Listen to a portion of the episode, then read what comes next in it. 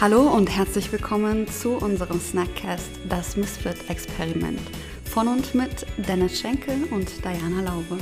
Da uns leider das Budget für ein vernünftiges Intro fehlt, hier ganz kurz und knackig, worum es geht.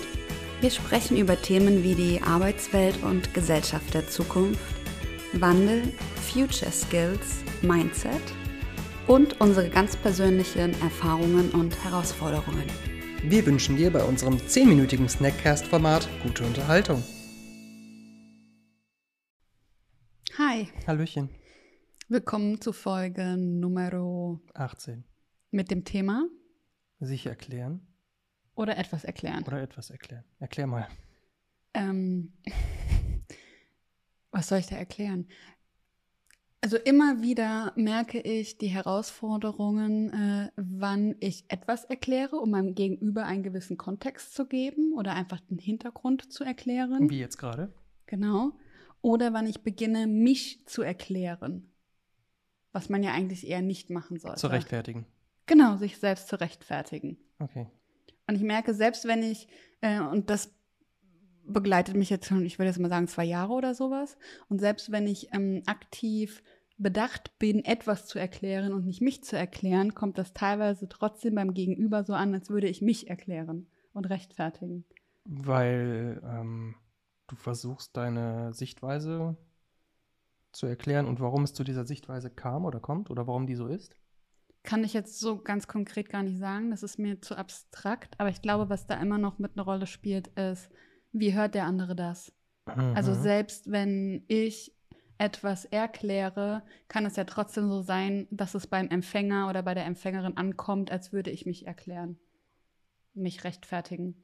Und jemand anderes, der dabei steht, würde das vielleicht nicht denken. Womit hängt das zusammen? Also ich, mm, ich, oder haben wir mal ein konkretes Beispiel dafür? Haben wir das? Weiß ich, weiß ich nicht, das war eine Frage. Ich weiß, ich habe ne, mit einer Frage geantwortet, das, was man immer machen sollte. Ah, ja, okay. Das Einmaleins der wirren Kommunikation. Ja.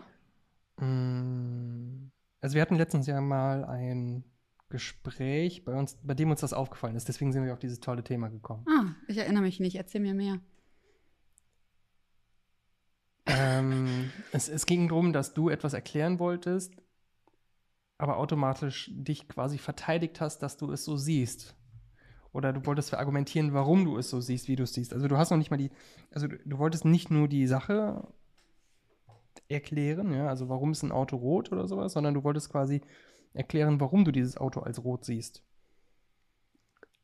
Es, sag mal ganz konkret. Ja, ich weiß es doch nicht mehr. Du kannst Ach ja nicht so. hier mit Spontanität kommen. Ähm, aber kamen wir nicht darauf, weil du dann meintest, du brauchst dich gar nicht rechtfertigen, so Ja, genau. ungefähr? Und ich habe gemeint, nee, nee, tue ich nicht. Ich, ich erkläre nur die Umstände und ich habe immer wieder dieses Problem. Ich glaube, so kam das ja. Genau, also In deinen Augen war es rechtfertigen richtig? und in meinen Augen war es erklären. Richtig. Ja, ist scheiße, dass wir kein konkret, konkretes Beispiel haben. Hm. Sollen wir mal kurz hier einen Cut machen und mal überlegen? Können wir tun.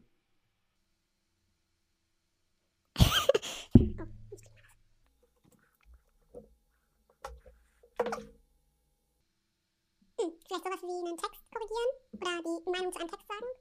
Und dann erklärt man halt den Kontext, wieso man das so geschrieben hat und das kann verstanden werden als die Person rechtfertigt sich. Und dabei will sie einfach nur den Kontext erklären. ja. Ist das sowas? Mhm. Hm, Müssen wir ja noch konkreter ins Detail gehen als dieses Beispiel? Eigentlich nicht, du weißt ja schon was Konkretes, oder? Das ist ja nicht konkret, konkret. Ich hab schon was Konkretes. Cool. Kannst du das dann nachher so abspielen, dass das ganz, ganz schnell ist? Der eine Part, in dem wir uns jetzt austauschen? Klar, das können wir. Wie so ein Vorsprung oder so? Okay. So, wir sind wieder da. Hi. Hi. Wir haben, wir haben ein konkretes Beispiel für etwas erklären und sich erklären. Und zwar habe ich letztes Mal einen Text geschrieben. Letztes Mal. Des Letztens. Vor kurzer Zeit. Und Diana hat ihn quasi Korrektur gelesen. Und in diesem Text habe ich ein gewisses Stilmittel verwendet, was ich gerne verwende. Wiederholung oder Sätze mit den gleichen, mit den gleichen Anfängen Mhm. angefangen, ähm, weil ich damit be bewirken möchte, dass es etwas Gewisses bei, beim Leser auslöst.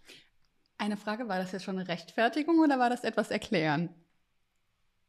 Ja, genau, ne? Und da, ist, da sind wir schon. Das ist, das ist jetzt schon wieder so dieses wann ist es eine Rechtfertigung und wann, also wann erkläre ich etwas und wann erkläre ich mich?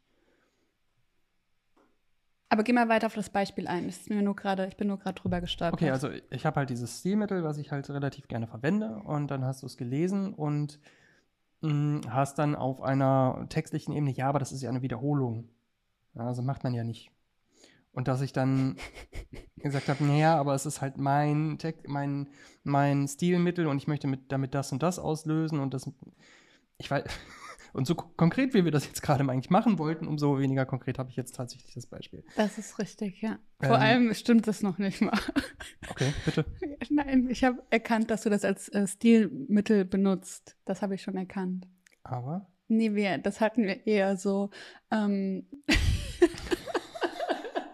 ich weiß es auch nicht mehr. Ich habe erkannt, dass du diese Wiederholung ganz bewusst einsetzt und habe gesagt, normalerweise in einem anderen Kontext, wenn ich den Kontext, was du damit bewirken magst, ähm, jetzt nicht so sehen würde aus meiner Perspektive, würde ich dir sagen, so macht man das eigentlich nicht. Aber da ich verstanden habe, dass es für dich ein Stilmittel ist, mhm.